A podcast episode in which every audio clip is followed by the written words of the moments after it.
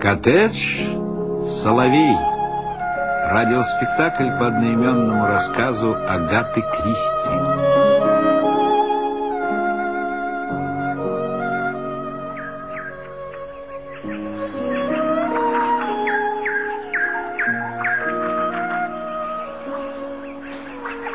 До свидания, дорогая. До свидания, любимый. Джеральд, возвращайся поскорее. Ну, ты же знаешь, Алекс, до ближайшей деревни две мили. Я только туда и обратно. Но будь умницей и не грусти без меня. Пока. Алекс Мартин стояла, прислонясь к маленькой грубо сколоченной калитке и смотрела вслед мужу, который шел по дороге в деревню. Глаза ее были задумчивыми и мечтательными. О, конечно, она не блистала красотой, даже и хорошенькой ее трудно было назвать, но ее лицо, лицо женщины уже не первой молодости, светилось таким счастьем и нежностью, что бывшие сослуживцы едва бы узнали в ней прежнюю Алекс Кинг, опрятную девушку, умелую, деловую, немного резкую, способную и совершенно лишенную фантазии. 15 лет, с 18 до 33, Алекс зарабатывал себе на жизнь стенографией, а в течение 7 лет из этих 15 содержала еще и больную мать. Эта борьба за существование ожесточила мягкие черты девичьего лица. Алло? Алло, Алекс Мартин из коттеджа Соловей телефона. Здравствуй, Алекс. Это я, Дик. Дик? Да, Дик Виндифор. Ты что, не узнаешь меня? У Алекс прежде было что-то вроде любовной истории с Диком Виндифордом, который работал вместе с ней. Как истинная женщина, она чувствовала, что нравится ему, хотя и не показывала виду. Внешне они были друзьями, не больше. Из своего скудного жалования Дик с трудом мог выделять деньги, чтобы платить за учебу младшего брата. В то время он не мог и думать о женитьбе. Совершенно неожиданно пришло к Алекс избавление от ежедневного труда. Умерла ее дальняя родственница, завещав ей все свое состояние. Несколько тысяч фунтов, приносящих 200 фунтов ежегодного дохода. Для девушки это означало свободу, независимость. Теперь им с Диком можно было бы пожениться, но Дик стал избегать ее. Стал замкнутым и угрюмым. Алекс быстро поняла причину – Гордость и щепетильность не позволяли ему именно теперь просить Алекс стать его женой. От этого он нравился ей еще больше, и она уже подумывала, не сделать ли самой первого шага, как вторая в жизни неожиданность обрушилась на нее. Дик, ты откуда? Я звоню из бара гостиницы «Герб путешественников». Кажется, так она называется. О, ты даже не знаешь о существовании этого бара? Неужели ты никогда не выходишь из своего дома в деревню? Я приехал только на выходной. Алло, Алекс, ты слышишь меня? Слышу, Ник. Э, я уж думал, что что-то отключилось. Э, ты молчишь. Э, так вот, я приехал немного порыбачить. Ты не против, если я навещу вас сегодня вечером? Нет, ты не должен приходить. Прошу извинить меня. Конечно, я не буду тебя больше беспокоить. Я, я только хотела сказать, что мы будем... Что мы сегодня вечером заняты. Приходи к нам поужинать завтра вечером. Очень благодарен. Но я, может быть, уеду. Это зависит от того, приедет ли сюда мой товарищ. До свидания, Алекс. Желаю тебе счастья, дорогая. Он не должен он не должен еще приходить, он не должен сюда приходить. Ой, какая же я глупая. Неужели мне хочется, чтобы он пришел? Нет, я все равно рада, что он не придет. Так вот, вторая неожиданность, свалившаяся на Алекс после наследства, было замужество. В доме своей подруги она познакомилась с Джералдом Мартином. Он страстно влюбился в нее, и уже через неделю состоялась их помолвка – Алекс, которая считала себя не из тех, которые влюбляются, буквально потеряла голову. Узнав об этом, Дик Виндифорд пришел к ней и, заикаясь от гнева, выкрикнул. Он совершенно чужой тебе. Ты о нем ничего не знаешь. Я знаю, что люблю его. Как ты можешь знать? Ведь ты знакома с ним всего неделю. Но не каждому нужно 11 лет, чтобы убедиться, что он влюблен в девушку. Я люблю тебя с тех пор, как впервые встретил. Думал, что и ты любишь меня. Я тоже так думала, потому что не знала, что такое любовь. Алекс, поверь мне, не стоит спешить. Умоляю тебя.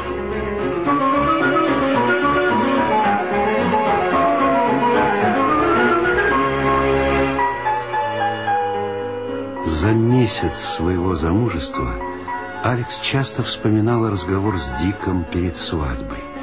И еще ей почему-то три раза снился один и тот же сон, будто ее муж Джеральд Мартин лежит мертвый, а она в каком-то радостном порыве протягивает руки Дику Виндифорду. Дик заключает ее в объятия. Она не рассказывала свой сон мужу, но происходящее волновало ее больше, чем хотелось бы. Что это? Предостережение? Шляпка,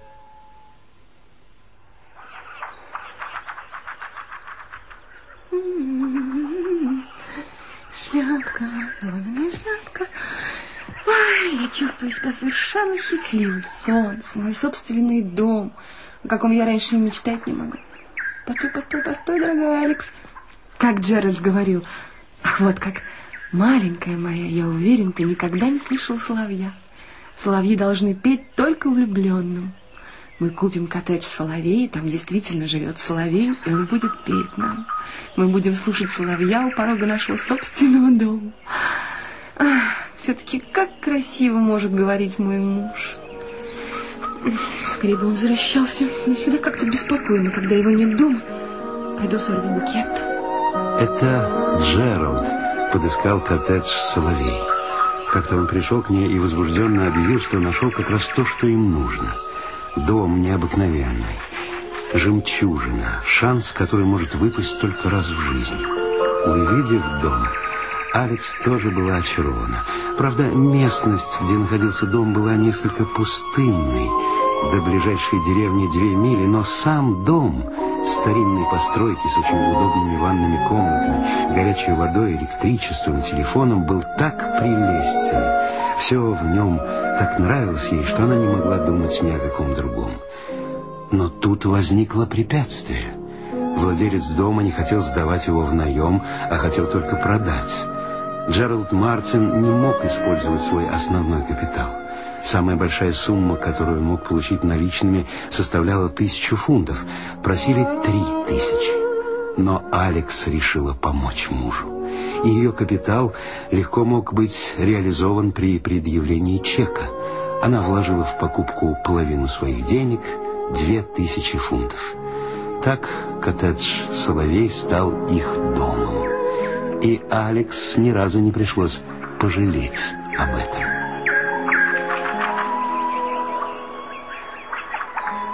Джош, что вы здесь делаете? Я так и думаю, что вы удивитесь, мэм. В пятницу наш сквайр устраивает праздник. Ну, вот я и сказал себе, э, мистер Мартин и его добрая жена не будут против, если садовник придет поработать в их сад не в пятницу, а в среду. Ну, ведь один только раз. Конечно, Джош, я не против. Какая роза распустилась, прелесть. Э, Да, это сорт Глория Дейл. Надеюсь, что в пятницу на славу повеселитесь. Да уж, я тоже надеюсь. Хорошо, когда можешь попить и поесть досыта. Знаешь, что ты не платишь. Наш сквайр э, всегда хорошо угощает своих арендаторов.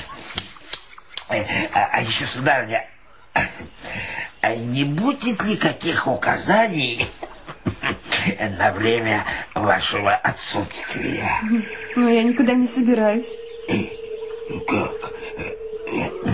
Разве вы не едете завтра в Лондон? Нет, с чего это вы взяли? Вчера я встретил в деревне хозяина. Э, Он сказал, что вы вместе с ним едете завтра в Лондон. И неизвестно, когда вернетесь. Чепуха. Должно быть, вы что, что-нибудь не так поняли. Мне не приходило в голову еще раз побывать в Лондоне. Ненавижу Лондон. Наверное, я и вправду что-нибудь э, не так понял. Э, А все же, же ясно сказал. Ну, я рад, э, что вы остаетесь. Я против того, чтобы разъезжать. А в Лондон меня и не тянет. Делать мне там нечего. Слишком уж много там э, сейчас автомобилей. Вот, вот и мистер Эймс, э, бывший хозяин этого дома, э, прекрасный был, спокойный такой джентльмен, э, пока не купил машину. А как только человек э, покупает машину, он уже не может оставаться на одном месте. Не прошло и месяца, как мистер Эльмс э, объявила о продаже дома. Он ведь потратил на него э, кругленькую сумму. И кран в каждой спальне, и, и электричество провел, и все такое. Вы никогда не увидите своих денег, говорю ему. А он мне отвечает. Зато я получу за дом две тысячи чистенькими. Вот, вот так оно и, э, и вышло. Мгм, Он получил три тысячи. Э, Две. Две тысячи. Все тогда еще только и говорили, что об этой сумме. Да нет же, Джордж, он получил три тысячи. Женщина ничего не понимает в цифрах. Э, Ведь не будете же вы утверждать, что мистер Эймс э, имел наглость требовать с вас э, три тысячи. Ну, не со мной разговаривал, а с мужем. Цена была две тысячи. Алекс не спорила с ним. Она пошла к одной из дальних клумб и стала собирать цветы. Возвращаясь домой с душистым букетом, она вдруг заметила какой-то маленький предмет темно-зеленого цвета, выглядывающий из-под листьев. Подняла его, это оказалась записная книжка ее мужа. Она открыла ее и с интересом стала читать запись. Почти с самого начала их семейной жизни Алекс заметил, что Джордж, эмоциональный и импульсивный по натуре, отличался необыкновенной аккуратностью и методичностью. Для него было очень важно, чтобы они ели строго в одно и то же время, и он всегда аккуратно распределял дела следующего дня. Алекс в саду листает страницы записной книжки мужа. 14 мая. Женитьба на Алекс. Церковь Святого Петра. 2.30. Глупенький. Боялся забыть, что ли? Среда, 18 июня. Ой, это же сегодня. 9 часов вечера. И больше ничего. Странно. Что же обозначает эта запись? Пора готовить ужин.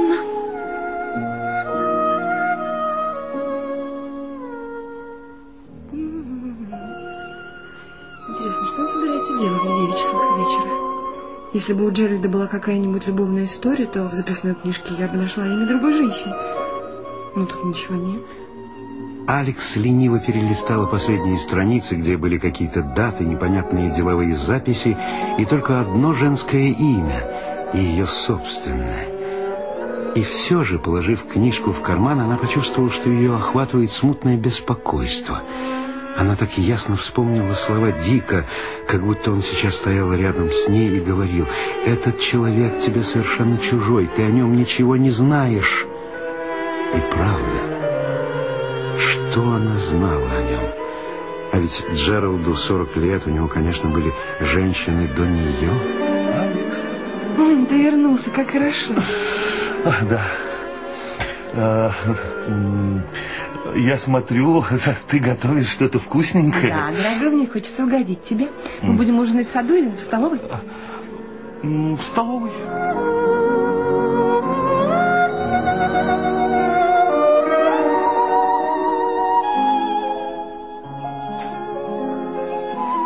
Только после неприхотливого ужина, когда оба сидели в отделанной дубом столовой, через распахнутые окна, которые проникал душистый вечерний воздух, Алекс сказала о записной книжке. А вот чем ты поливал сегодня цветы. Моя книжка. Наверное, уронил где-нибудь в саду. Да. И теперь я знаю все твои секреты. Не виновен. А что это за любовное свидание ты назначил на 9 часов сегодня вечером? А, это... А, это любовное свидание а, с очень красивой девушкой, Алекс. У нее каштановые волосы и голубые глаза. И она очень похожа на тебя. Не понимаю, ты уклоняешься от ответа. Я написал это, чтобы не забыть проявить сегодня несколько негативов. Я хочу, чтобы ты мне помогла. Джеральд Мартин был заядлым фотографом. Имел фотоаппарат, правда, немного старомодный, но с отличными линзами.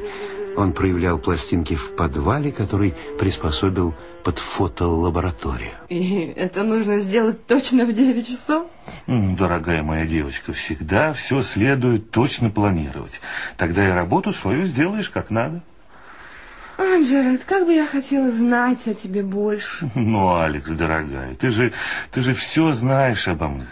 Я рассказывал тебе о своем детстве в Нортумберленде о своей жизни в Южной Африке, о том, как 10 лет жил в Канаде, где мне повезло, и я разбогател. Ну, это все дела. Ну, были же у тебя другие женщины. Я хочу сказать, если бы я знала... Хм. Ты веришь, Алекс, в эту комнату синей бороды? Ох, в моей жизни были две женщины, да, я этого не отрицаю. Но могу поклясться, что ни одна из них не значила для меня так много, как ты. Понятно. Удовлетворена? Что заставило тебя говорить э, об этих вещах именно сегодня? Сама не знаю, я весь день нервничала почему-то. Странно, очень странно. Почему странно? Ох, девочка моя, ты не смотри на меня так. Я только сказал, что странно, потому что ты обычно такая спокойная и ласковая. Сегодня все как нарушено меня раздражает. Старый садовник еще вбил себе в голову, что мы собираемся ехать в Лондон. Он сказал, что узнал об этом от тебя. Где ты его видел? Он пришел поработать сегодня за пятницу. Я старый дурень. С удивлением Алекс увидела, как исказилось лицо Джералда. Она никогда не видела его таким злым. Заметив ее изумление, Джеральд попытался овладеть собой. Ну, а что такого ты мог ему сказать, что он так подумал? Я? Я ничего не сказал. По крайней мере, да, я вспомнил. Я как-то вскользь пошутил, что мы едем в Лондон, а он принял это всерьез. А может, просто не расслышал. Но ты, конечно, объяснила ему? Да. Но Джордж принадлежит к такому сорту стариков, которые, если вобьют себе что-нибудь в голову, так уж их ни за что не разубедишь. Хорошо, что других слуг у нас в доме нет. Да этот приходит только два раза в неделю. А то было бы с ними масса проблем. Вечно все путают. Алекс, а, а что еще садовник тебе говорил? Он настаивал, что за наш коттедж «Соловей» заплачено всего две тысячи, а не три. Эймс хотел получить две тысячи наличными, а оставшуюся тысячу по накладным. Вот откуда у старика это заблуждение. Ну вот, все и прояснилось. Посмотри, Джеральд, на часах уже пять минут десятого. Мы должны приниматься за работу. Уже чуть-чуть опоздали. Ты знаешь, я передумал. Сегодня не буду заниматься фотографией. Джерри, ты слышишь? Наш соловей поет. Соловей влюбленных. Да, моя малышка. Пойдем спать.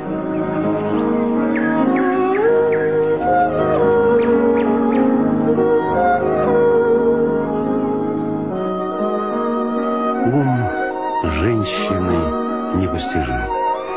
Отправляясь спать, Алекс была спокойна и безмятежна. Ее пожатнувшееся счастье снова было безоблачным, как раньше. Но к вечеру следующего дня она поняла, что что-то мешает этому ощущению счастья. Дик Виндифорд больше не звонил, но ей казалось, что именно он причина ее смутного беспокойства. Она все время вспоминала его слова – предостережение о Джералде Мартине. Да еще и эта фраза мужа о комнате синей бороды почему-то вертелась у нее в голове. Каких-то три дня назад я могла поклясться, что вдоль и поперек знаю своего мужа. Теперь же он мне кажется совершенно чужим человеком. Почему он так беспричинно рассердился на старого Джорджа? Это так не похоже на уравновешенного Джеральда. Да и девять часов вечера было записано не так просто. Конечно, у него есть другая женщина, а про фотографии он придумал на ходу, чтобы отвести мои подозрения. М, Алекс, м, ты как будто куда-то собралась. Да, я хочу сходить в деревню. А зачем? А, куплю что-нибудь. А нет, нет, тебе совершенно не стоит выходить из дому. Лучше я сам схожу. Мне надо проверить. Нет, Алекс, оставайся здесь. А Я принесу все, что нужно.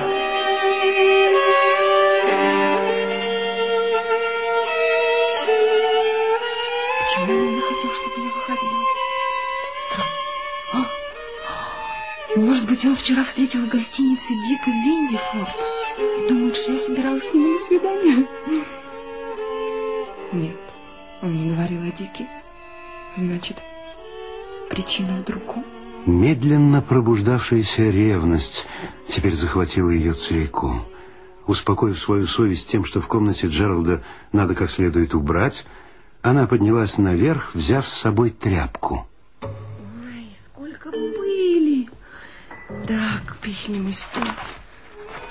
Что? Может быть, здесь? Хотя, впрочем, если что и было компрометирующее Джеральда, он давно это уничтожил. Иногда мужчины из-за чрезмерной сентиментальности хранят изобличающие их улики. Возможно, мой муж кое-что сохранил. С горящими от стыда щеками, задыхаясь от волнения, Алекс просматривала пачки писем и документов, проверила даже все карманы костюма. Она не могла заглянуть только в два места. Нижний ящик комода и маленький ящик с правой стороны письменного стола. Они были заперты. Алекс была уверена, что в одном из этих ящиков она найдет улику против той женщины, которая существовала в прошлом, Джералда. А может, и в настоящем? И сейчас эта мысль полностью овладела сознанием Алекс. Она вспомнила, что Джеральд оставил свои ключи на буфете внизу. Она принесла их и стала подбирать подходящие.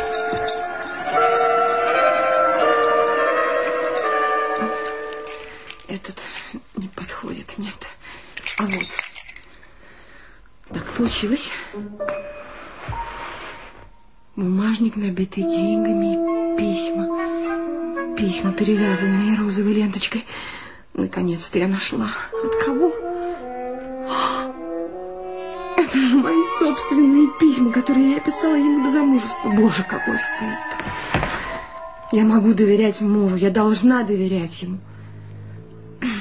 Но все-таки я посмотрю и в комоде, чтобы не оставалось никаких сомнений. Господи, ни один ключ не подходит к этому дурацкому замку. Наконец, ключом от пустой гардеробной она открыла ящик комода. Но там не было ничего, кроме свертка газетных вырезок, уже пожелтевших от времени и покрывшихся пылью. Алекс облегченно вздохнула. Однако ей было любопытно узнать, что это в них так интересовало Джералда, и почему он хранит этот пыльный сверток. Почти все вырезки были из американских газет, вышедших несколько лет назад. В них описывался известный процесс над мошенником и многоженцем Чарльзом Леметром. Леметр подозревался в том, что убивал женщин, ставших его женами. Под полом дома, который он арендовал, был найден женский скелет, и к тому же о большинстве женщин, на которых он женился, больше никто и никогда не слышал. Леметр блестяще защищался от предъявленных ему обвинений с помощью одного из лучших адвокатов США. В Шотландии решение присяжных заседателей звучит в таких случаях так. Преступление не доказано. Именно по этой причине он был объявлен невиновным по главному обвинению, предъявленному ему, хотя и был приговорен к тюремному заключению за другие преступления.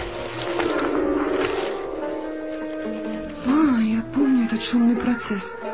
Кажется, Леметр убежал через три года из тюрьмы, и его так и не поймали. Интересно, почему он имел такую власть над женщиной? А? Вот фотографии. Длиннобородый, похожий на ученого джентльмена. Кого он мне напоминает? Что-то очень знакомое. Внезапно, потрясенная, она поняла, что это был Джеральд. Глаза и брови у мужчины на фотографии очень походили на глаза и брови Джералда. Она стала читать текст под фотографией, и ей показалось, что некоторые даты, упомянутые там, она видела в его записной книжке. Это были те самые дни, когда он разделывался со своими жертвами. В газете описывалось его возбужденное состояние в суде. Его страстные протесты писали о том, как иногда внезапно силы покидали его из-за болезни сердца, хотя невежественные люди считали, что это была лишь ловкая игра. Одна из женщин выступила свидетельницей, уверенно опознала заключенного по родинке на кисти его левой руки. Чуть не жила дух. Господи, на кисти моего мужа именно на этом месте шрам. Маленький шрам, как после небольшой хирургической операции. Да-да. Теперь я уверена, Джеральд Мартин и Чарльз Леметр один и тот же человек. Все становится ясно. Деньги, заплаченные за дом, мои деньги. Облигации. Я отдала ему свои облигации. Мой сон. Он приобретает особое значение. Неосознанно я всегда боялась мужа. Ну да, конечно. И помощи ждала также неосознанно от Дика Виндифорда. Я должна была стать очередной жертвой Джеральда Мартина. То есть Леметра. То есть... Боже, как кружится голова. Надо что-то придумать. Он вот-вот вернется. Как страшно. Подвал из стены, которого можно так легко вытащить камень. Все было запланировано на вечер среды. Что спасло меня? Упоминание о садовнике. Точно. Слишком рискованно было убивать меня в тот вечер. Надо сейчас же бежать отсюда. Как не торопилась Алекс, все же она не забыла бросить вырезки в ящик и запереть его. Потом она побежала и вдруг застыла на месте. По дорожке шел муж. Он улыбался чему-то и мурлыкал какую-то песенку. Алекс чуть не умерла от страха, когда увидела, что Джеральд несет в руках совершенно новую лопату. Она тотчас поняла, что это должно произойти сегодня. Hello. Куда это ты спешишь? Я хотела прогуляться до конца этой тропинки, а обратно... Ха, хорошо, я пойду с тобой. Нет, пожалуйста, не нужен, Джеральд. Я... Мне голова болит и нервы шалят. Лучше я пройдусь одна. Ну что с тобой, Алекс? Ты такая бледная, дрожишь вся. Нет, ничего. Просто у меня разболелась голова. Я же сказала, прогуляюсь и все пойдет. Напрасно ты стараешься от меня отделаться. Я иду с тобой, хочешь ты этого или нет. Она не отважилась настаивать. Если только он заподозрит, что она знает... С трудом ей удалось взять себя в руки и вести себя более или менее естественно. Однако она с тревогой заметила, что он время от времени искоса поглядывает на нее, как будто догадываясь о чем-то. Когда они вернулись в дом, он настоял, чтобы Алекс легла, принес одеколон и натер ей виски. Джеральд был, как всегда, заботливым и внимательным мужем. Она чувствовала себя такой беспомощной, словно попала в западню. За ужином кусок застревал у нее в горле, но она заставляла себя есть и даже казаться веселой и беззаботной. Она знала, что борется за свою жизнь. Под внешним спокойствием Джералда крылась решимость. Он был радостно возбужден. Это вызвало у нее отвращение. Ой, если бы Дик пришел к ним сегодня вечером. Если бы Дик... Внезапно ее осенила идея. Она осторожно, искоса посмотрела на мужа, боясь, что он прочтет ее мысли по глазам. Теперь, когда у нее появился план спасения, мужество вернулось к ней. Она стала такой естественной, что сама удивилась. Алекс приготовил кофе и вынесла его на веранду, где они часто сиживали по вечерам в хорошую погоду. Кстати, сегодня будем печатать фотографии немного позднее. Ты что, один не сможешь? Я сегодня немного устала. Да это недолго. А кроме того, я обещаю тебе, что после этого ты не будешь чувствовать никакой усталости. Эти слова, кажется, позабавили его. Алекс содрогнулась. Она должна выполнить свой план сейчас или никогда. Я хочу позвонить мяснику. Пойду в дом. А ты посиди пока здесь. Мяснику? В такое позднее время? Ну, конечно, его магазин уже закрыт. Но он наверняка дома. Мне хочется, чтобы он принес мне телячьи отбивные, пока кто-нибудь еще у него их не забрал. Добрый старик все сделает для меня. А не закрывай за собой дверь в дом. Ну, мушкара налетит в открытую дверь. Ненавижу мушкару. А ты что, боишься, что я буду кокетничать с мясником? А, пусть принесет отбивные завтра утром. Оказавшись одна, Алекс схватила телефонную трубку и набрала номер гостиницы «Герб путешественников». Ее сразу же соединили. А это мистер Виндифорд? Нет? А он все еще в гостинице, я могу с ним поговорить? Тут сердце ее дрогнуло. Дверь открылась, и в холл вошел муж. Ну, уходи, Джерард. Я ужасно не люблю, когда кто-нибудь слушает мой разговор по телефону. Ты действительно звонишь мяснику? Ну, конечно. Я посижу здесь. Алекс была в отчаянии. План ее провалился. Через минуту Дик Виндифорд возьмет трубку. Может быть, рискнуть и крикнуть в трубку, моля о помощи? Ой, это вряд ли спасет ее. Муж убьет ее прямо сейчас, здесь. Нервничая, она то нажимала, то отпускала рычаг телефона. Неожиданно ей в голову пришла новая идея. Если нажать на рычаг, то ее голос на другом конце провода не услышит. Надо то нажимать, то отпускать рычаг. Только бы не сбиться. И нельзя забывать, что разговариваешь именно с мясником. Все, что касается отбивных, Дик не должен услышать. Остальное непременно его заставит покинуть гостиницу и примчаться к их коттеджу «Соловей». Алло, это миссис Мартин. Приходите, пожалуйста, к коттеджу «Соловей». Алекс нажимает на рычаг. Завтра утром и принесите шесть хороших телячьих отбивных. Отпускает рычаг. Это очень важно. Нажимает рычаг. Эти отбивные для меня. Отпускает. Дело жизни и смерти. Нажимает. Очень хорошо. Завтра утром. Отпускает. Как можно скорее. Кладет трубку. Стало быть, на том конце провода должно быть услышано следующее. Алло, это миссис Мартин. Приходите, пожалуйста, к коттеджу Соловей. Это очень важно. Дело жизни и смерти как можно скорее. Она повесила трубку и повернулась к мужу, тяжело дыша. Джеральд ничего не заподозрил. А Дик, даже если он ничего не понял, обязательно придет. Так вот, как ты разговариваешь с мясником. Обыкновенно, как любая женщина. А, кажется, ты сейчас в очень хорошем настроении. Да, голова перестала болеть. Она села на свое обычное место и улыбнулась мужу, опустившемуся в кресло напротив нее. Она спасена.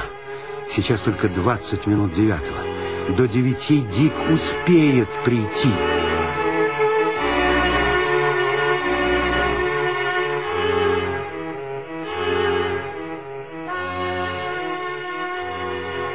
Ну, Мне не очень понравился кофе, который ты мне налила. Это я попробовала новый сорт. Больше я не буду его брать, если тебе не нравится. Алекс взялась за рукоделие. Джеральд начал читать книгу. Прочитав несколько страниц, он посмотрел на часы и отбросил книгу. Половина девятого. А Пора идти в подвал и приниматься за работу. Ну, давай подождем до девяти. Девочка моя уже половина девятого, а я планировал именно на это время. Да и ты сможешь раньше лечь спать. Но мне хочется подождать до девяти. Ну, Ты же знаешь, что я, я всегда твердо держусь своего распорядка. Идем, Алекс. Я не собираюсь ждать ни одной минуты. Алекс взглянула на него, и ее охватил ужас. Джеральд сбросил маску. Руки его подергались. Глаза возбужденно блестели. Он то и дело облизывал пересохшие губы. Он уже не пытался скрыть свое возбуждение, он как одержимый. Джеральд подошел к Алекс, взяв ее за плечи, резко поднял на ноги. Ну же, девочка моя, не то я понесу тебя туда. Нет, нет, э, Джеральд, постой, я должна тебе что-то сказать, признаюсь. Признаться? Она придумала это на ходу, пытаясь заинтересовать его и оттянуть момент развязки. Я хочу признаться, Джеральд. Наверное, бывший любовник. Другой. Ты бы назвал это... Да, ты бы назвал это преступлением. Она сразу же увидела, что попала в точку, что он заинтересован. Успокоилась, опять почувствовала себя хозяйкой положения. Алекс даже нагнулась и подняла свое рукоделие. но, сохраняя внешнее спокойствие, лихорадочно придумывала, что сказать дальше, потому что ее рассказ должен удерживать его здесь до того времени, когда к ней придут на помощь. Ты бы лучше снова сел, Джеральд. А, Э, Я говорила тебе, что я 15 лет работала стенографисткой. Это не совсем так. Дважды я бросала работу. Первый раз э, я это сделала, когда мне было 22 года. Я встретила человека пожилого, с небольшим капиталом. Он влюбился в меня и попросил выйти за него замуж. Я приняла его предложение. Мы поженились. Я уговорила его застраховать свою жизнь, а полис оформить на меня. Алекс увидела, что на лице Джералда появилось выражение острого интереса. Она продолжала с большей уверенностью. Одно время я работала в аптеке при госпитале. Там я имела доступ к редким лекарствам и ядам. Она замолчала, как бы задумавшись. Теперь уже не было сомнений, что он нетерпеливо ждет продолжения. Убийца наверняка интересуется убийствами. Она с успехом сыграла на этом. Украдкой взглянула на часы. Было без двадцати пяти девять. А, Существует такой яд в виде мелкого белого порошка. Щепотка его приносит смерть. Может быть, ты знаешь что-нибудь о ядах? нет, я о них очень мало знаю. Алекс с облегчением вздохнула и стала придумывать дальше. Ты, конечно, слышал о гиасциамине. Этот яд не оставляет никаких следов. Любой врач признает разрыв сердца. Я украла немного яду и держала его у себя. Продолжай, Алекс. Нет, я боюсь. Я не могу рассказывать тебе. Как-нибудь в другой раз. Нет, сейчас. Мы были женаты уже месяц. Я очень хорошо относилась к своему пожилому мужу, была добра и заботлива. Он расхваливал меня всем нашим соседям. Все знали, какая я была преданная жена. По вечерам я всегда сама делала ему кофе. Однажды вечером, когда мы были одни, я положила в его чашку щепотку этого порошка. Она улыбнулась. Было без четверти девять. Теперь-то Дик успеет наверняка. Алекс молчал, вдевая нитку в иголку. В этот момент она могла поспорить с величайшими актрисами мира, хотя в жизни не играла на сцене. Сейчас спасти ее могла лишь роль хладнокровного убийцы, и она ее играла с великим мастерством. Ах, как преображает людей минута опасности! Все обошлось очень спокойно. Я сидела и наблюдала за ним. Начал задыхаться. Сказал, что ему не хватает воздуха. Я открыла окно. Муж никак не мог встать со стула. Через некоторое время он был мертв. Бедняжка. Сколько? Ты получила по страховому полису? Около двух тысяч фунтов. Неплохо. Я играла на бирже и потеряла все. Вернулась на свою работу, но не собиралась там долго задерживаться. Я встретила другого человека. Фамилия у меня была снова девичья. Он не знал, что я уже была замужем. Он был молод, выглядел довольно хорошо и был богат. Мы поженились. Он не хотел страховать свою жизнь, зато составил завещание в мою пользу. Он, как и первый муж, любил, чтобы я сама готовила ему кофе. Я делаю очень хороший кофе. В деревне, где мы жили, у меня было несколько друзей. Они очень жалели меня, когда муж умер от разрыва сердца однажды после ужина. Не знаю даже, зачем я вернулась на свою прежнюю работу. Второй муж оставил мне около четырех тысяч фунтов. На этот раз я не играла на бирже, а выгодно поместила свой капитал. Потом, видишь ли, Кофе. Кофе, боже мой. Кофе. Теперь я понимаю, почему он был горьким-то. Ты, ты дьявол. Ты снова взялась за свои фокусы. Ты, ты меня отравила. У меня больное сердце, мне, мне немного нужно. А я выпил целую чашку, значит, это случится быстро. Алекс отбежала к камину. В ужасе она хотела все отрицать, но остановилась. В следующее мгновение он схватит ее. Она собрала все силы и упорно не отрывала взгляда от его лица. Надо еще немного протянуть время.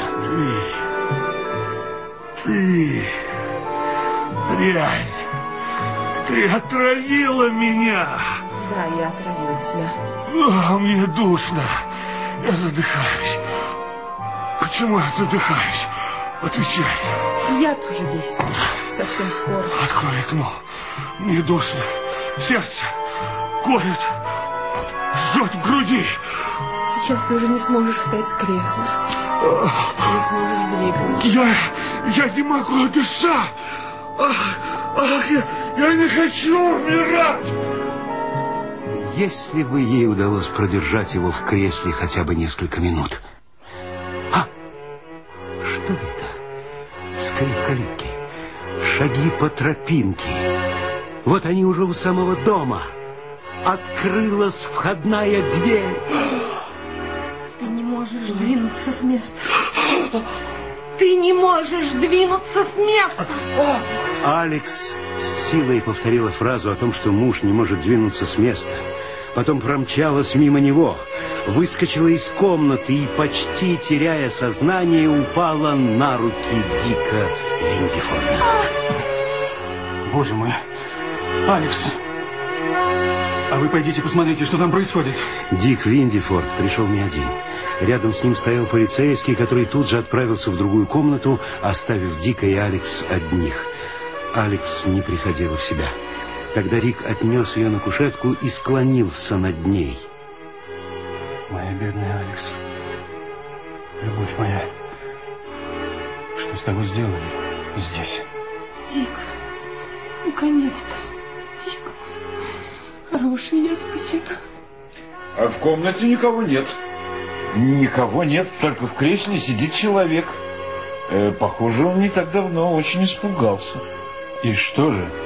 Да он не дышит. Он мертв, сэр.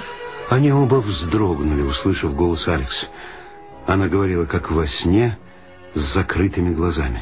Э, Совершенно точно, мэм.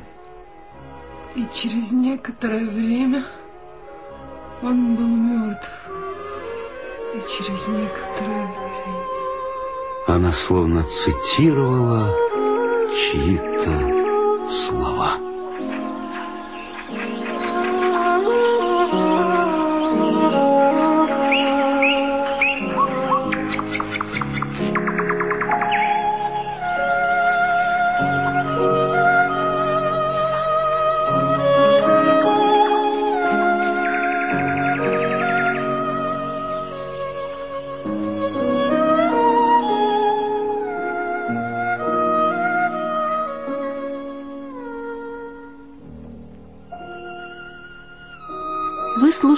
Радиоспектакль «Коттедж Соловей» по одноименному рассказу Агаты Кристи.